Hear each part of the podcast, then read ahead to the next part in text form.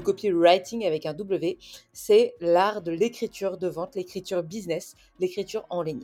Donc on va aussi bien utiliser le copywriting quand on va communiquer sur les réseaux sociaux, notamment sur LinkedIn par exemple, prendre la parole, écrire un post. Parfois, tu vois, le fait d'être engagé, ça t'amène à faire des choix qui sont contre tes propres intérêts. C'est-à-dire que moi, parfois, je, me retrouve à...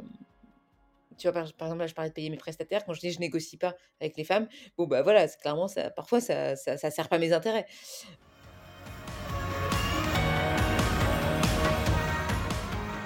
Et si votre business pouvait changer le monde?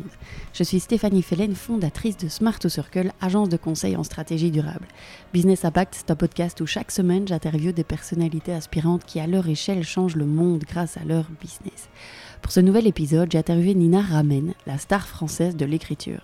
Alors si vous connaissez pas Nina, foncez suivre son profil sur LinkedIn et puis consultez ses contenus sur l'art de l'écriture. C'est une véritable institution en la matière. Alors elle a fondé la manufacture du copywriting et sa mission c'est d'apprendre aux gens à écrire.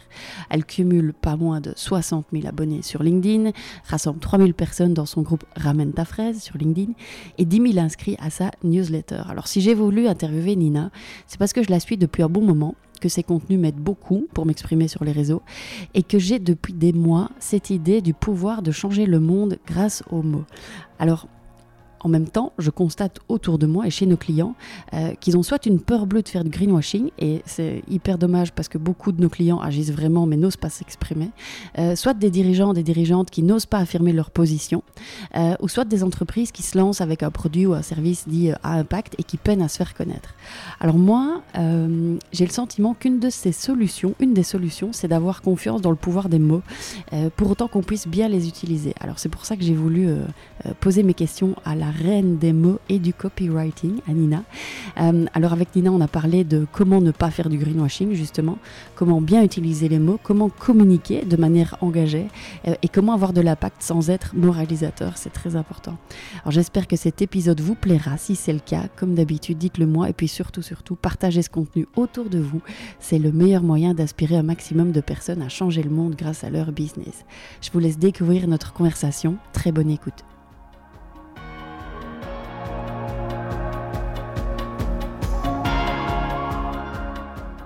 Nina, bonjour et bienvenue sur le podcast de Business Impact. Bonjour Stéphanie, un grand merci pour ton invitation. Alors Nina, je suis euh, très heureuse de t'avoir aujourd'hui. Euh, comme, je t'expliquais un petit peu précédemment, ça fait des semaines, si pas des mois, euh, que je me dis qu'il faut que je te contacte pour parler d'un sujet qui me tient à cœur euh, et qui me trotte, qui est de changer le mot, euh, changer le monde, pardon, euh, grâce aux mots. et donc dans cet épisode, on va parler des mots, puisque tu es l'experte du mot, Madame Mot. On peut t'appeler Madame Mot, je ne sais pas. donc Nina, si tu veux bien, est-ce que tu peux te présenter en quelques lignes et nous expliquer ce que tu fais? Ouais, Madame Mo, j'achète, ça me va très bien. Alors, moi, mon métier, c'est d'enseigner le copywriting. Donc le copywriting avec un W, à ne pas confondre avec le copyright qui est le droit de la propriété intellectuelle, ça n'a rien à voir. Le copywriting avec un W, c'est l'art de l'écriture de vente, l'écriture business, l'écriture en ligne. Donc on va aussi bien utiliser le copywriting quand on va communiquer sur les réseaux sociaux, notamment sur LinkedIn par exemple, prendre la parole, écrire un post, mais on va aussi s'en servir quand on écrit une newsletter. Il y a beaucoup de newsletters qui sont pas du tout lues parce qu'elles sont très chiantes. Souvent, c'est parce qu'elles sont mal écrites. Et donc, le copywriting va aider à avoir un fort taux d'engagement sur ces newsletters. Et enfin, le copywriting, c'est aussi ce qu'on a sur les sites internet quand tu dois convaincre quelqu'un d'acheter. Clairement, d'appuyer sur le bouton acheter, eh ben, c'est le copywriting qui va l'accompagner, qui va le convaincre avec des mots à l'écrit. C'est comment tu peux convaincre des gens qui sont à des milliers de kilomètres de cliquer sur le bouton acheter alors qu'ils ne sont pas dans un magasin, qu'il n'y a personne en face d'eux et parfois c'est des produits qui sont très chers. Donc le seul moyen que tu as de communiquer avec eux, c'est l'écriture. Et plus cette écriture est bien faite, elle est convaincante, plus elle est persuasive, plus en fait les gens vont s'engager par des posts, par des newsletters ou par un acte d'achat. Et moi, mon métier, c'est d'enseigner ça. Donc, j'ai une boîte qui s'appelle La Manufacture du Copywriting. Et, et voilà, et entre autres, bah, je publie beaucoup sur LinkedIn. J'ai à peu près 60 000 personnes. J'ai une newsletter où j'ai à peu près, pareil, un peu moins de 10 000 personnes. Donc voilà, disons que mon métier, c'est d'écrire et d'enseigner en fait comment est-ce qu'on écrit et le fait qu'on n'ait pas besoin d'être Proust pour écrire. Ça, c'est la bonne nouvelle pour ceux qui ont peur d'écrire, pour ceux qui ont peur de se lancer. Moi, j'étais très dyslexique quand j'étais petite et je peux dire qu'aujourd'hui, ça m'empêche pas de faire des messages qui sont hyper convaincants et de générer bah, du chiffre d'affaires avec ça. et aussi, tu n'as pas du tout étudié le copywriting. Tu es, rappelle-moi, tu es chimiste de formation, c'est ça? Ouais, exactement. Comme je le disais, en fait, j'étais très dyslexique quand j'étais petite, donc a priori, tu vois, j'étais assez loin de, des mots et assez loin de l'orthographe de ce qu'on peut en faire. Et, et pareil, tu vois, j'ai fait des études scientifiques et avec le temps, j'ai appris. Alors, ça m'a pris beaucoup d'années. J'écris 365 jours par an, vraiment, au minimum 3 heures. Donc, voilà, ça te donne une idée du travail qu'il y a derrière. Mais c'est vrai que c'est une compétence que j'ai acquise et qui, je pense, est à la portée de tout le monde. Il n'y a pas besoin d'avoir de talent pour écrire. Ça, c'est un peu un mythe qu'il faut du talent pour écrire. Non, il ne faut pas de talent. Moi, j'avais pas de talent à la base. Euh, voilà, il y, a des bases à apprendre et une fois qu'on les a, disons que ça rend les choses plus euh, simples. Et c'est pas parce qu'on n'a pas besoin d'être écrivain pour écrire, surtout quand c'est sur Internet. Avant, quand on était écrivain, il fallait un, éditeur, il fallait un livre, ou sinon il fallait être journaliste. Aujourd'hui, il n'y a pas besoin d'être écrivain pour écrire. Et ça, c'est ça, c'est l'avantage parce que tu peux très facilement tester et, progresser. Mmh. Alors Nina, on va rentrer euh, dans, le vif du sujet. Hein. Est-ce que selon toi, les mots peuvent euh, changer le monde? Moi, je dirais que les mots ont toujours euh, changé le monde. pourquoi? Parce que l'histoire passe à travers les mots et à travers le langage. Mais ce qui, mais ce qui se passe, c'est que à l'oral, ben, les histoires se créent, se transforment, se modifient, ce qui est très bien. Mais l'écriture, le fait d'utiliser des mots à l'écrit, parce qu'on s'en sert aussi à l'oral des mots, à l'écrit permet quoi? Permet d'ancrer, permet d'avoir une capture figée de ce qui se passe aujourd'hui. Et surtout, ça permet de transmettre à l'échelle exponentielle ce qu'on fait quand tu racontes une histoire, tu peux le faire à une, deux, trois personnes. Bon, alors maintenant, évidemment, il y a Internet, etc. Il y a des vidéos. Mais quand tu écris, tu vois, un, un livre, s'il n'y avait pas eu l'écriture, est-ce que la Bible est-ce que tu vois, les, religions se seraient diffusées aussi vite Tu vois, mmh. il y, a ça aussi quand tu sais que, que voilà, c'est un moyen en fait de répandre une idée très rapidement et aussi, tu vois, de pouvoir s'exprimer dans un livre. Tu as, un concentré d'idées. C'est comme si tu prenais ce qu'il y avait dans ta tête, tu le téléchargeais entre guillemets dans la tête de quelqu'un d'autre. Après, la personne a son propre jugement évidemment, mais ça permet de transmettre une idée de manière très complète, beaucoup plus que ce que pourrait faire, par exemple, une vidéo d'une demi-heure ou d'une heure, par exemple. Mmh. Alors aujourd'hui, euh, il y a pas mal de boîtes. Euh, j'imagine que tu dois en avoir aussi dans les, dans les gens euh, que, que, tu accompagnes et que tu formes, qui, sont, qui sont des boîtes à impact, qui proposent des produits, des services qui sont destinés à changer le monde. comment, selon toi, ce type d'entreprise, et puis après je vais aller sur les entreprises un peu plus classiques, comment selon toi ce type d'entreprise devrait utiliser les mots euh, pour parvenir à se faire une place euh, sur le marché. Parce que là aussi, moi, je vois des, boîtes qui se lancent, tu vois, avec des produits durables, euh, et qui peut-être ont parfois des manques de tact, ou ont peut-être... Allez, des mots peut-être un peu trop militants, qui donc du coup ne parlent pas forcément à la cible, et donc on peine peut-être à se faire connaître. Qu'est-ce que tu conseillerais à ces boîtes-là? Alors, oui, donc parmi mes clients, il y a beaucoup de personnes qui sont engagées. alors, là, tu as l'exemple du climat, mais moi, ça va être plutôt l'exemple sur, l'égalité, femmes-hommes. parce que moi, je porte plus ce sujet-là, donc forcément, les gens qui sont attirés, par moi, ben, portent aussi ce sujet-là. Bah, il n'empêche qu'on peut avoir plusieurs causes etc. Mais, je vais donner un exemple. Chez deux clientes, il y en a une qui, dont la boîte a pour objectif de mettre des protections périodiques dans toutes les toilettes de toutes les entreprises. C'est-à-dire qu'elle part du principe que avoir des tampons et des serviettes, c'est une commodité, ça devrait être comme avoir du papier toilette, et que ça devrait être fourni dans toutes les entreprises. Et une deuxième, dont l'objectif est de faire des leggings spéciales pour les personnes qui ont des morphologies qui sont différentes.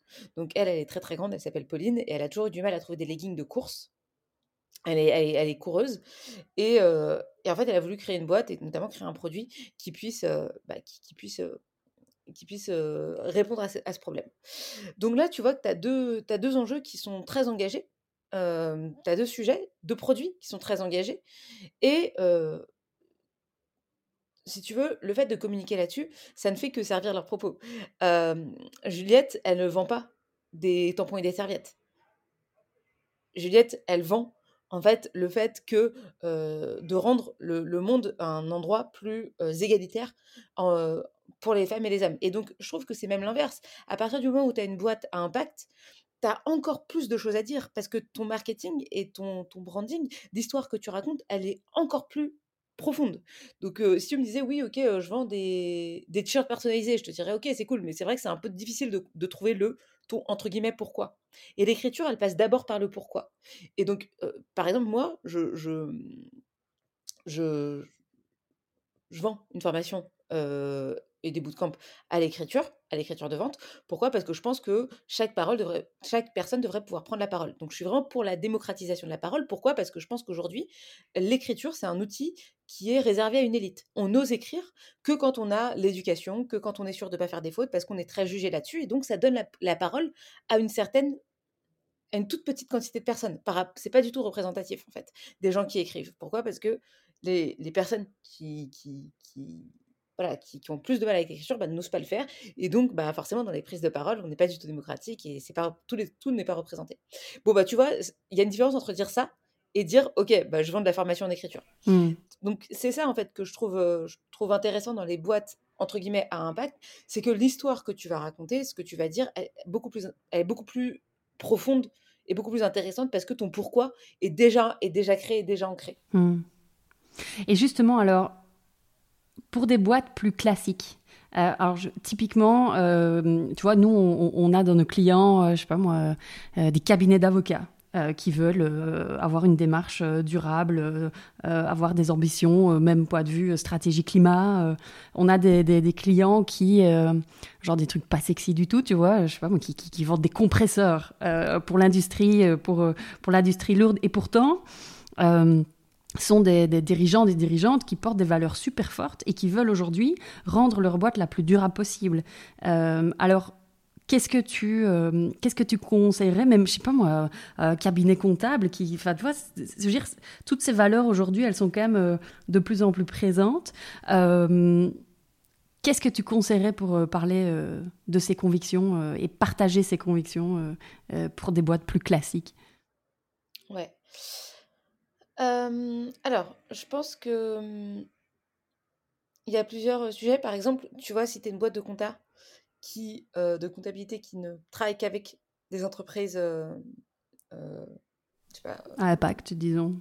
à impact, oui, voilà, ou voilà, ben, ce qui peut être intéressant, c'est de dire: «OK, en fait, moi, je pense je crois que les boîtes à impact, en fait, vont changer le monde, que de toute façon, ça sert à rien d'aider, de faire la compta de toutes les entreprises, parce que de toute façon, sinon, on va tous cramer, parce que parce qu'en fait, il y aura plus de, y aura plus de terre. Donc, c'est-à-dire au moins communiquer là-dessus et de dire, bah voilà, moi, en fait, c'est prendre le parti, en fait, prendre un parti pris fort.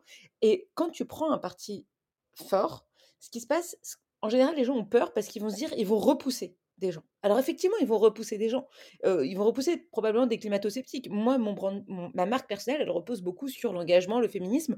Évidemment que les masculinistes, je les repousse. Évidemment que les gens qui votent Zemmour, ils ont plutôt tendance à être repoussés par moi. À l'inverse, j'ai des clients qui sont très fortement attirés par moi parce qu'ils se reconnaissent tout de suite. Donc il faut admettre qu'à partir du moment où tu prends un parti, tu vas repousser des gens, mais c'est OK parce que les gens qui vont t'aimer, ils vont t'aimer encore plus. Et il faut être prêt à renoncer à une partie de, de sa clientèle parce qu'on croit en ses convictions. Il n'y a pas vraiment de formule magique de comment est-ce que je peux amener les choses parce que j'ai peur. Il y a en fait, fais-le. Et c'est à toi aussi, c'est ton engagement à toi de le faire. Et enfin, si tu te dis à impact, bah, en fait, c'est aussi ton rôle de prendre la parole et de te positionner là-dessus. Et ça demande du courage, forcément, tu vois? Mais derrière, c'est entre guillemets une prise de risque, mais derrière, elle peut être, même en termes marketing, bénéfique, parce que, bah oui, tu vas peut-être perdre une ou deux boîtes, mais à la limite, ils sont pas alignés avec toi, et tant mieux. Mais par contre, tu vas en récupérer d'autres qui vont être encore plus engagés, ou des personnes que tu avais déjà qui vont encore plus passer de temps avec toi, parce qu'ils vont, ils vont, ils vont se retrouver dans ce que tu dis et autre chose par rapport à ça, je vais prendre mon exemple. Moi, je communique beaucoup sur, je communique beaucoup sur, sur mon engagement et par exemple, je travaille avec des femmes. Donc je voilà, j'explique pourquoi je travaille avec des femmes, j'explique que je négocie pas avec elles parce qu'en fait, les femmes négocient moins que les hommes de manière générale. Il y a pas mal d'études qui le, qui le, montrent. Alors, leur salaire, évidemment, mais ça se transpose aussi sur, sur la négociation commerciale de manière générale. Et pourquoi?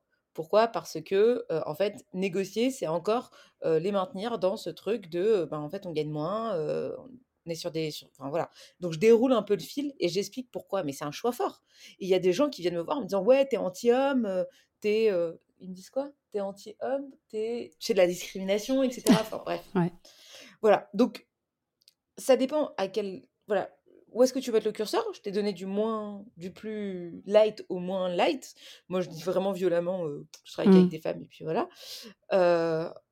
mais, mais voilà. Mais c'est à toi aussi de ton engagement à toi, c'est de, de prendre la parole, de speak up. Tu, vois, mmh ça.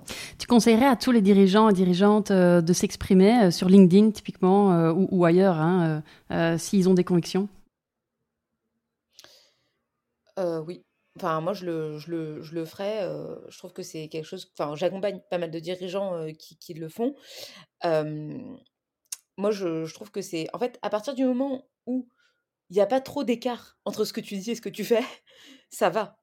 Le truc, c'est que si t'es pas aligné entre ce que tu dis et ce que tu fais, là, ça va te retomber dessus. Si tu dis oui, enfin, moi, je l'ai vécu en tant que salarié. Si tu dis oui, il faut respecter les salariés, il faut reverser un certain pourcentage, c'est pas juste, etc. Et que derrière, tu traites les gens n'importe comment, bah là c'est sûr que ça va te retomber dessus. Mais si tu fais pas n'importe quoi et que, et que tu respectes ce que tu dis, ben il n'y a pas de raison en fait pour que derrière ça te retombe dessus. Donc moi pour moi, y a, y a, si c'est cette peur un peu que ça te retombe dessus, bah non en fait, il faut juste faire les choses correctement. Et la deuxième chose, c'est à quel point en fait tu es un leader sur le marché. Par exemple, L'Oréal, ils vont pas, ils vont beaucoup moins, ils vont être beaucoup plus consensuels sur leur parti pris parce que eux, ils ont déjà un monopole, ils ont déjà plein de gens. Et donc, s'ils commencent à dire, nous, on, je sais pas, on, on pense qu'il faudrait interdire les voyages en jet privé, bah, tu vois, c'est une plus grosse prise de risque parce que eux, ils ont un marché qui est, qui est, qui est tellement énorme que, en fait, bah oui, parmi toutes ces personnes, il y en a forcément qui, qui, qui, vont et donc qui vont perdre ces parts de marché et ça va les amener à un repositionnement. Mais toi, quand tu es petit t'as une niche, bah, de toute façon, même si tu réduis un peu, tu vas grignoter sur à côté, tu vois? Donc. Euh euh, est-ce que tu. Qu'est-ce que tu conseillerais à ceux qui ont peur de, de faire du greenwashing? Bah, Ce que j'ai dit tout à l'heure.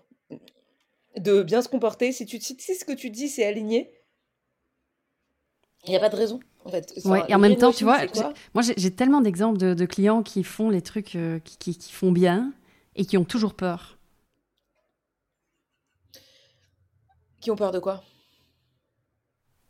Je, je, je, crois que c'est un petit peu le, le, côté un peu euh, peut-être malsain des réseaux où euh, tu vas avoir certains commentaires de gens euh, pas spécialement réfléchis et un peu random et je pense que c'est plutôt ça. Alors c'est sûr que sur LinkedIn notamment, à partir du moment où tu prends une position sur un sujet, tu as de grandes chances pour qu'il y ait des gens qui soient pas d'accord. Moi, quand je dis je travaille uniquement avec des femmes, ou je négocie jamais le salaire, ou je, je négocie jamais le, prix d'une presta pour une femme, euh, forcément, des gens, tu as en bas, as en dessous des gens qui vont venir euh, te taper dessus. Mmh. Mais à la limite, alors déjà, ça contribue à la visibilité de ton poste, de manière très euh, stratégique, ouais. calculée, stratégique et algorithmique plus il y a de gens qui vont commenter négativement, plus il y a de gens qui vont aussi commenter positivement ils vont se taper dessus et ça va augmenter en fait la visibilité de ton poste. Donc ça c'est la première chose. Et la deuxième chose, c'est le coût de, de, ça en fait. Sinon ce serait pas une bataille. L'égalité femmes-hommes ne serait pas une bataille s'il n'y avait pas des gens qui étaient frontalement opposés. Le climat, ce serait pas une bataille s'il n'y avait pas des gens qui pensaient que euh, en fait on peut continuer à prendre des jets privés euh, et à consommer euh, comme ce qu'on est en train de faire actuellement. Mmh Donc il y a forcément une opposition dans une dans, dans dans toutes les, dans toutes les entreprises à impact, c'est-à-dire, bon, alors là, j'ai pris l'exemple du climat, ça peut être aussi les luttes antiracistes, ça peut être les femmes, enfin, ça peut être plein de choses. Mais forcément qu'il y a une opposition, sinon ce ne serait pas une lutte. Sinon, mmh on aurait tous adopté ça, et puis on vivrait tous dans un monde soit égalitaire, soit on se débrouillerait pour arrêter de, tuer la planète, etc. Donc forcément qu'à partir du moment où on veut s'engager, il y, a une, résistance, et c'est celle-là qu'on doit accepter de prendre, entre guillemets. Et moi, en tout cas, c'est ce que je me dis. et ensuite, il y a un autre moyen, c'est que les gens qui sont sous les postes, on leur répond pas et puis c'est pas grave. Ça sera jamais plus de. Enfin, je veux dire. Ce qu'il faut se dire, c'est que on va beaucoup donner d'attention à la personne qui va pas être d'accord et peu d'attention à, tous les, à toutes les personnes qui vont l'être. Toi, ça te.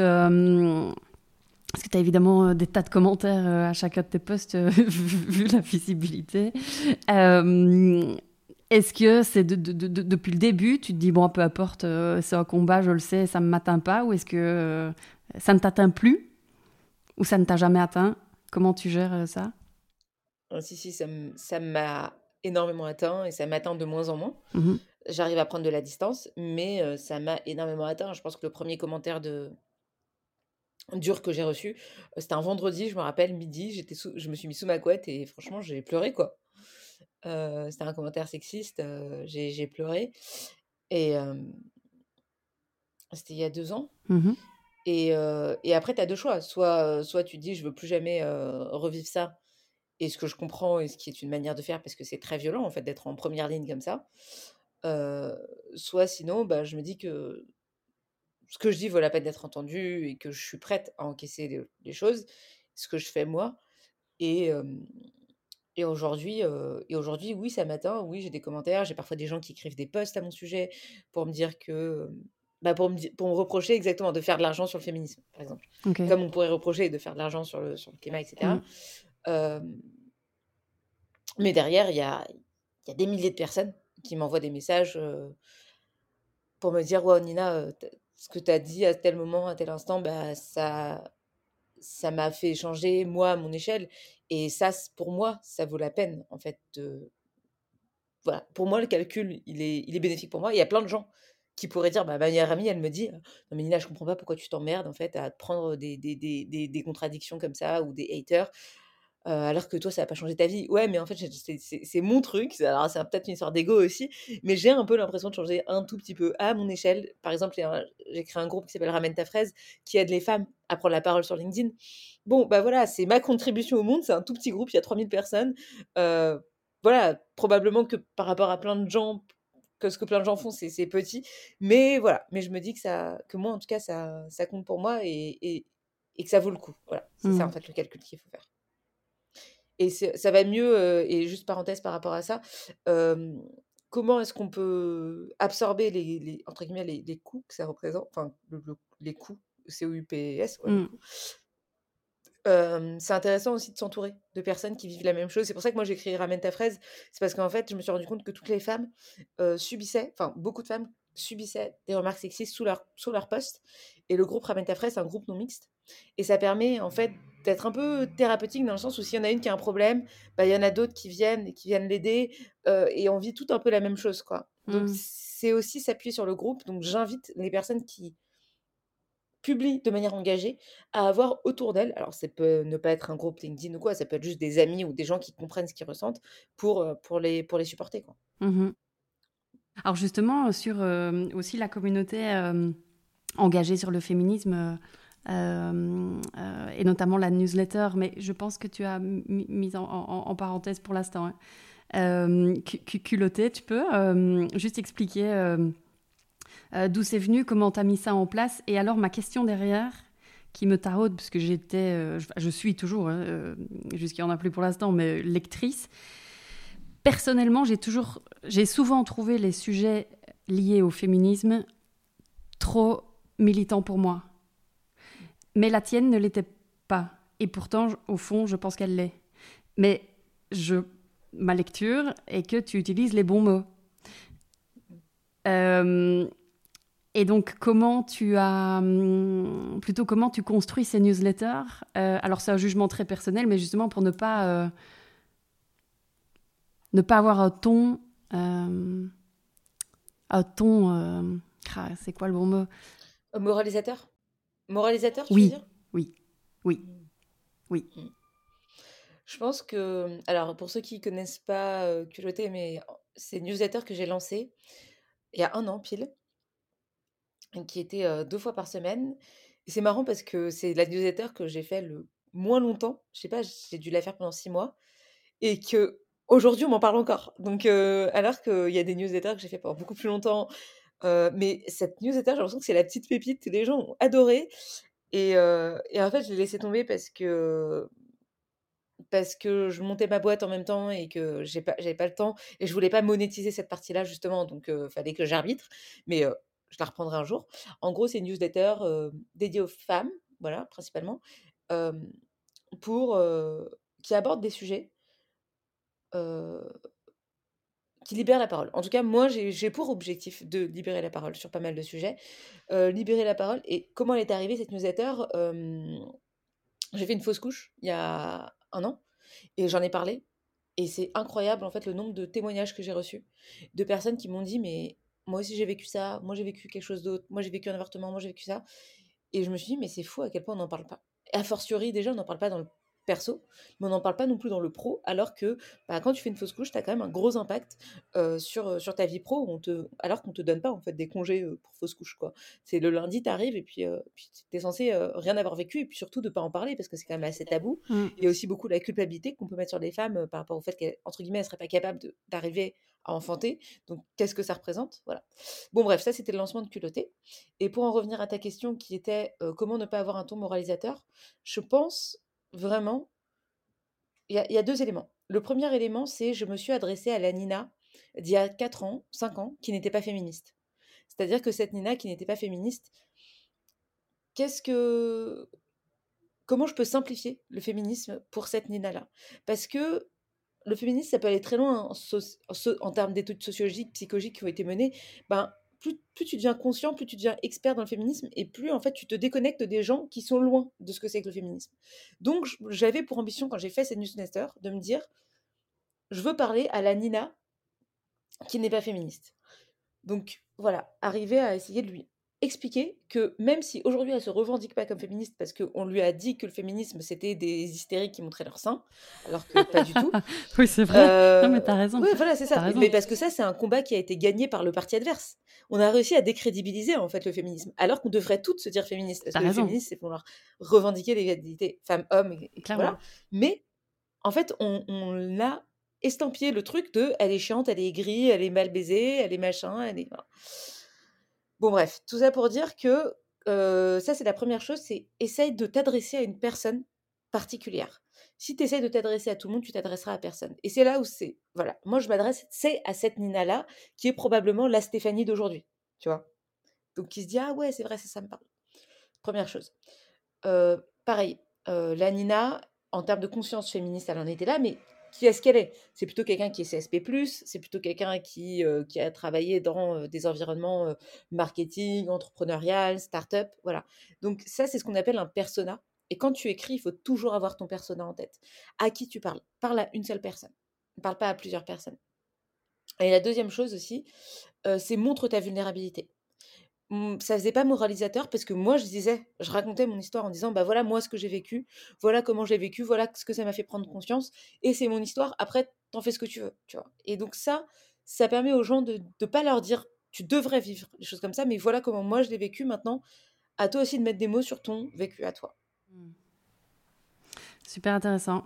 Euh, je pense que ça aidera les gens qui euh, peut-être ont peur de s'exprimer, de peur d'être trop moralisateur euh, et d'aider à ce niveau-là.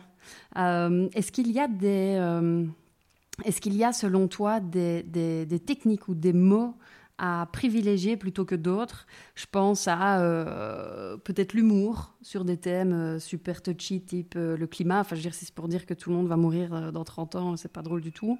est-ce que, est-ce que l'humour c'est quelque chose qui fonctionne? Est-ce qu'il y a d'autres techniques qui fonctionnent?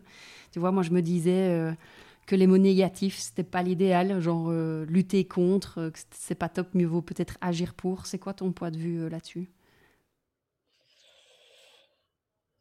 Mmh, Mon point de vue là-dessus, c'est que ce qui compte le plus, c'est à quel point, c'est pas tant les mots que tu vas utiliser, c'est à quel point tu comprends ton interlocuteur. Il faut que tu arrives à capter, il en est où bah, On en revient un petit peu à l'histoire du personnage. Hein. Mais où est-ce qu'il est, lui, dans sa réflexion? Ta newsletter, tu as 1000 personnes sur ta newsletter.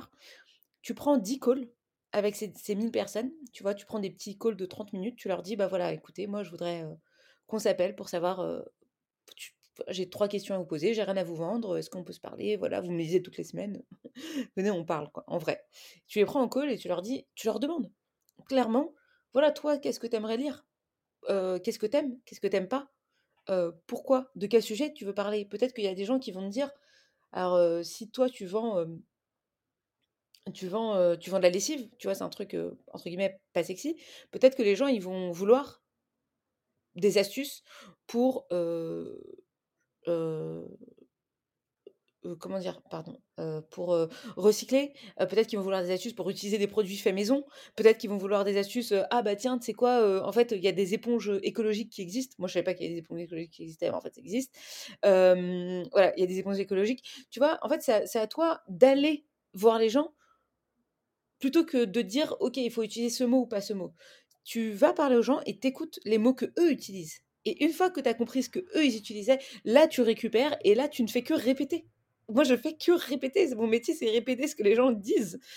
Ah, je le reformule. Mais c'est ça qui fait que mon écriture marche. C'est pas que j'ai un astuce magique. C'est que je passe beaucoup de temps à écouter ce que les, ce que les gens disent et tu peux enregistrer cette conversation, tu te la réécoutes et tu notes les mots-clés. Et c'est comme ça que tu sauras les bons mots à utiliser. Mmh. Ouais. Est-ce que euh, dans le domaine de, voilà, de tous ces, euh, toutes ces boîtes euh, à impact, tu vois, toutes ces, toutes ces marques qui, vendent des produits durables, est-ce que toi, il y en a qui, qui, qui, que tu trouves exemplaires en la matière bah, Je vais citer Juliette, dont j'ai parlé tout à l'heure, qui, a, mmh, qui est très présente sur LinkedIn. Donc, ça peut être intéressant pour les gens qui, qui nous écoutent. Mais C'est Juliette, comment? Ouais, Juliette, alors Juliette Aubert, A-U-B-E-R-T. Et son, sa tagline, c'est la meuf qui parle de règles. Et en fait, elle a des protections périodiques bio et ça s'appelle Période. Tout simplement. Et elle a aussi une newsletter qui bouscule les règles. Ben, enfin, je trouve que c'est très très sympa ce qu'elle fait. et, en fait, elle a un produit que, j'aime beaucoup aussi. Donc vraiment, je conseille les gens de la, suivre à fond. Ok. Et tiens, typiquement, tu parles de newsletter, c'est ça, c'est un super moyen évidemment pour s'exprimer. Si tu parles en ton nom. Donc, si c'est une newsletter, je sais pas moi, je reprends l'exemple d'une PME de 100-150 personnes qui vendent des compresseurs. Euh, comment tu. Est-ce que tu fais une newsletter aussi où tu racontes la même chose avec les mêmes mots? Tu prends une personne qui incarne, en fait. Euh, moi, tu vois, j'ai travaillé pour des boîtes euh, comme l'école du recrutement ou Germinal, qui étaient des boîtes, des PME de 10 personnes. Hein. Donc, tu vois, c'est des boîtes qui sont entre guillemets classiques. Mais j'avais la newsletter et c'était Nina de l'école du recrutement. Parce que les gens, ils vont s'attacher à des personnes, ils vont pas s'attacher à des, à, des, à des boîtes. C'est trop vague en fait. L'école du recrutement, c'est qui? Tu les connais pas? Et alors que si tu as Nina de l'école du recrutement, ok, Nina, c'est qui? C'est quoi son histoire? Ah, elle était dyslexique, maintenant elle écrit newsletter, mais comment elle a fait? Ah ouais, ok, et elle a été recruteuse et maintenant elle travaille à l'école du recrutement, mais elle est au marketing. Ah ouais, ok, elle m'a envoyé cet article, cet article était hyper cool, tu vois? Mmh tu, tu, crées une relation individuelle avec la personne, même si tu es un groupe. C'est pas grave. En fait, tu peux, être un, tu peux être une PME et avoir une personne qui porte la parole. Et les gens vont s'attacher à cette personne, et, tant mieux, en fait, mmh finalement. C'est beaucoup plus facile de créer un lien individuel qu'un lien avec une marque qui est beaucoup plus éloignée. pareil sur LinkedIn. Les pages personnelles, elles montent beaucoup plus vite, beaucoup plus facilement que les pages entreprises. Mmh oui, ça on me le demande. on nous pose souvent la question aussi. Euh, euh, moi je dis toujours, euh, laisse tomber ta page entreprise, fais que ta page personnelle. ce sera beaucoup plus facile. En tout cas au début. Qu'est-ce que tu... Qu'est-ce que tu dirais? On l'a un petit peu abordé déjà, mais typiquement quelqu'un qui, qui va être salarié et qui a envie de s'exprimer sur, je sais pas moi, la Coupe du Monde au Qatar euh, et qui a envie de boycotter le truc, mais son employeur a justement un contrat pour construire euh, je sais pas quoi, je sais pas où pour. Euh, j'ai eu le cas, hein, j'ai eu le cas chez Zacler, pour la Coupe du Monde et pour un stade du Qatar. Bah, démissionner, peut-être. du coup. bon, là, c'est un peu extrême, hein, mais est-ce que selon toi, un salarié doit euh, peut euh, s'exprimer sur ces sujets euh, chauds Ouais. Quand je dis sujet chaud, c'est féminisme, inclusion, climat, voilà, tout ce qui, tout ce qui est présent aujourd'hui, tout ce qu'on vit aujourd'hui. Énergie, Alors. J'ai mon exemple qui, qui est, enfin, pour le coup, parce que j'ai été salariée, mais, mais j'ai aussi l'exemple d'une d'une personne qui a fait mon, mon bootcamp. En fait, j'ai un, j'ai un programme de formation qui aide les femmes à prendre la parole sur LinkedIn. Et ça se passe en deux mois et elles sont 20 femmes et elles prennent la parole. Et dans ce bootcamp, donc il y a des, femmes qui sont, qui sont entrepreneuses, mais il y a aussi, des, des salariés. Et parmi elles, il y en avait une notamment qui était salariée dans une, dans une start-up. Et, et elle me posait la question, exactement cette question. Comment je fais, comment je m'y prends, etc. Et là, ce qui est intéressant de se dire, c'est que oui, tu as tout intérêt en tant que salarié à publier et à porter ta voix. Pourquoi? Parce que plus tu es visible, plus toi, ça te donne des opportunités du marché. Que ce soit des gens qui vont venir te recruter, que ce soit des collègues qui, qui partagent les mêmes idées que toi, que ce soit juste rencontrer du réseau. En fait, il faut savoir que c'est tout bénef pour toi en tant que salarié. Moi, j'ai publié pendant 4 ans en étant salarié, ce qui fait que le, le mois de mon lancement, j'ai fait 10 000 euros de chiffre d'affaires toute seule, euh, alors qu'il y a plein de gens qui, prennent beaucoup de mois à en arriver là, parce que j'avais capitalisé sur ce qu'on appelle ma marque personnelle. Donc en prenant la parole euh, en mon nom, bah, si tu veux, ça a fait que je me suis fait connaître et que derrière ça m'a généré des opportunités. Donc là, c'est des opportunités business, mais ça pourrait être très bien des recruteurs qui me contactaient. Donc il faut savoir que toi, en tant que salarié, tu as toujours intérêt à être visible pour ta carrière. Ça, c'est la première chose. Ensuite, la deuxième chose, c'est si tu as envie de t'exprimer sur son tu pas forcément envie de changer de job, mais tu as juste envie de t'exprimer sur ton sur ton sujet, moi, ce que je conseillerais de faire, c'est d'en parler avec ton manager. Donc, a priori, il n'a rien à dire, sauf s'il y a une clause particulière dans ton contrat, etc. Mais tu le fais en ton nom. Donc, a priori, légalement, il n'y a, pas de- pas de sujet. Mais si tu n'as pas envie de te faire engueuler, c'est parce que ça arrive souvent, en fait. finalement, des, managers, moi, j'ai la chance dans mes boîtes d'avoir des managers qui comprenaient, parce qu'en fait, euh, il faut savoir que la boîte a tout intérêt à ce que tu fasses ça. Demain, tu fais un poste qui fait un million. Moi, je connais une salariée, là, elle a fait un million sur un poste. C'était une, une fille de mon bootcamp, elle a fait un million sur un poste. Je peux te dire qu'en fait, sa boîte recrutait, ils ont eu mais des dizaines et des centaines de CV le, jour même. Donc, si tu es un peu intelligent en tant que manager ou en tant que boss, tu te rends compte que euh, si ton salarié brille, ben, les personnes vont aller voir son profil et vont aller voir où il travaille et ça va forcément impacter sur, euh, sur toi positivement sur ta boîte. Mhm. Donc, c'est bon. Mais malgré ça, il y en a quand même que ça dérange, enfin, que, voilà, que, à qui euh, ça pourrait déranger. Bah là, je conseille d'aller en parler. Je conseille d'aller en parler. Voilà, je vais mettre à publier sur LinkedIn. Je te préviens. euh, voilà. Mais il y a de grandes chances pour que ça fasse un peu de remous. Mhm. Puis après, le pire, c'est quand il y a des postes qui explosent. Tant que, tant que les postes marchent bien, ne marchent pas, les managers et les gens ne disent rien. Les collègues disent rien. Mais c'est le jour où tu as des postes qui explosent où là, ça commence à être plus compliqué. Ouais. Euh, il faut oser. Voilà, et puis, euh, et puis après, toujours essayer de faire en sorte de voir que la personne voit son intérêt. C'est-à-dire son manager, faut qu'il voit son intérêt à lui. Si tu publies sur LinkedIn et que tu lui dis, bah, ça, ça apporte trois leads par semaine ou par mois à la boîte, euh, Mhm. bah, forcément, euh, il le verra d'un autre œil. Ouais, c'est clair. Nina, est-ce que tu penses que dans 10 ans, toutes les boîtes auront de près ou de loin un impact positif sur le monde? Si tu devais sortir ta boule de cristal? Non, je pense pas. Parce qu'il y aura toujours des gens qui... En fait, avoir un impact sur le monde, ça demande... euh,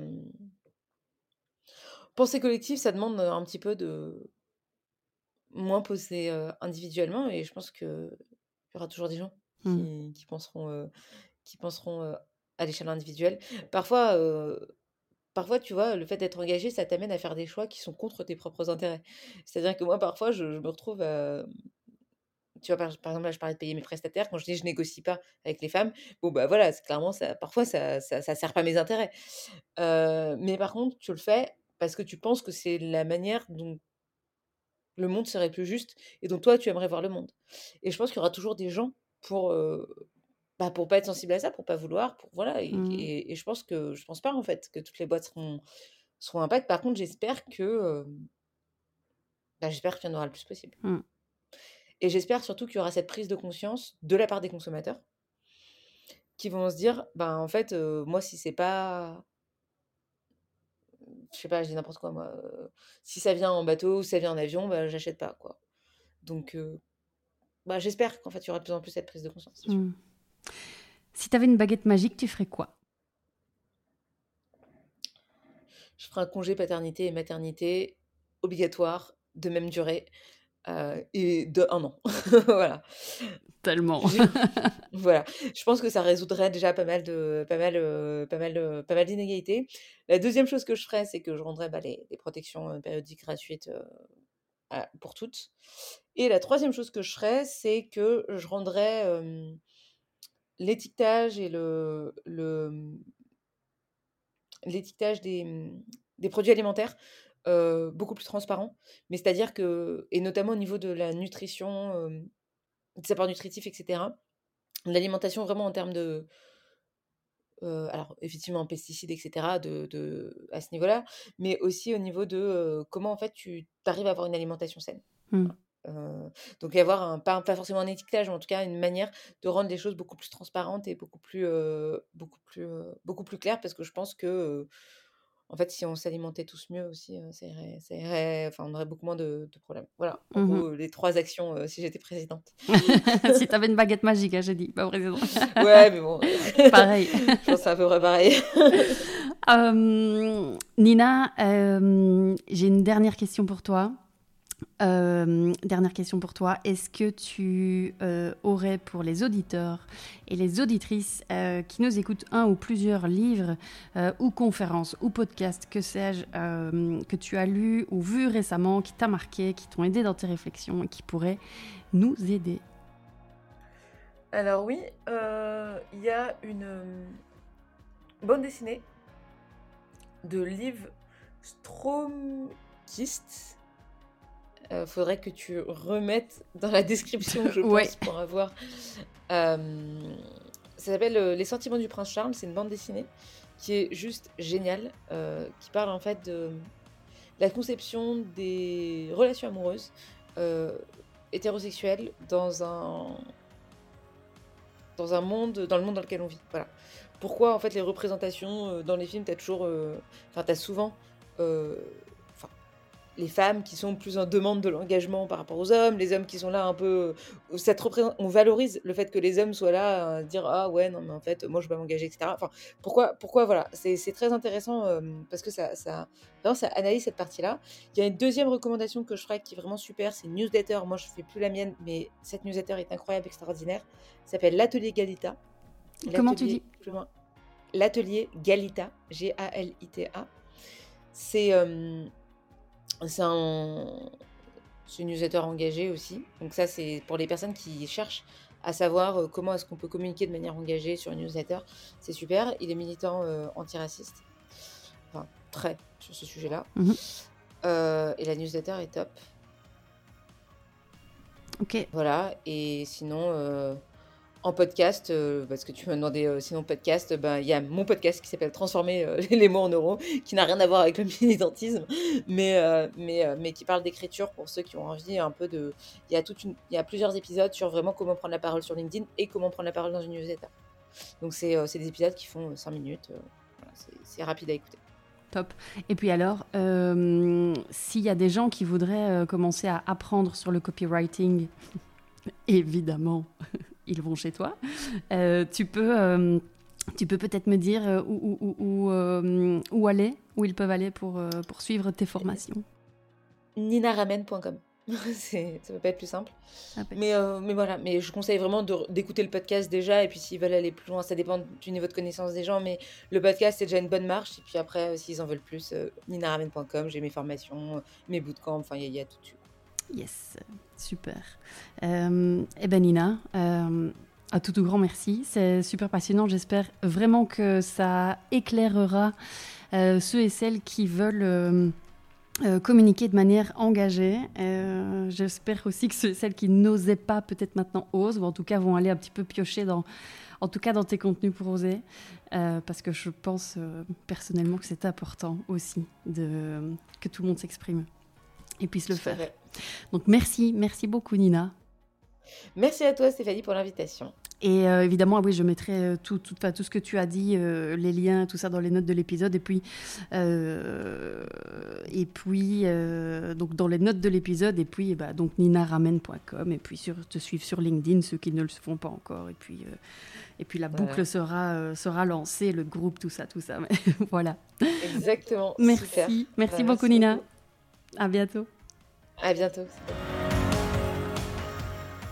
Voilà pour l'épisode du jour. J'espère sincèrement qu'il vous a plu. Merci de le partager à deux personnes qui pourraient être intéressées par ce sujet et de mettre une petite note 5 étoiles avec un petit commentaire sur Apple Podcast, sur iTunes en particulier, ce qui donnerait au podcast un maximum de visibilité dans les classements. Aussi, si vous allez sur www.business-impact.be et que vous me laissez votre email, vous recevrez une semaine sur deux les deux derniers épisodes ainsi que du contenu qui pourrait vous être utile et vous inspirer davantage. Pour finir, n'hésitez surtout pas à me contacter. Je suis active sur LinkedIn et sur Instagram. Euh, il suffit de chercher Stéphanie Fellen. Et si vous avez des besoins d'accompagnement pour votre entreprise, l'équipe de Smart Circle se fera un véritable plaisir de vous rencontrer. Je vous embrasse.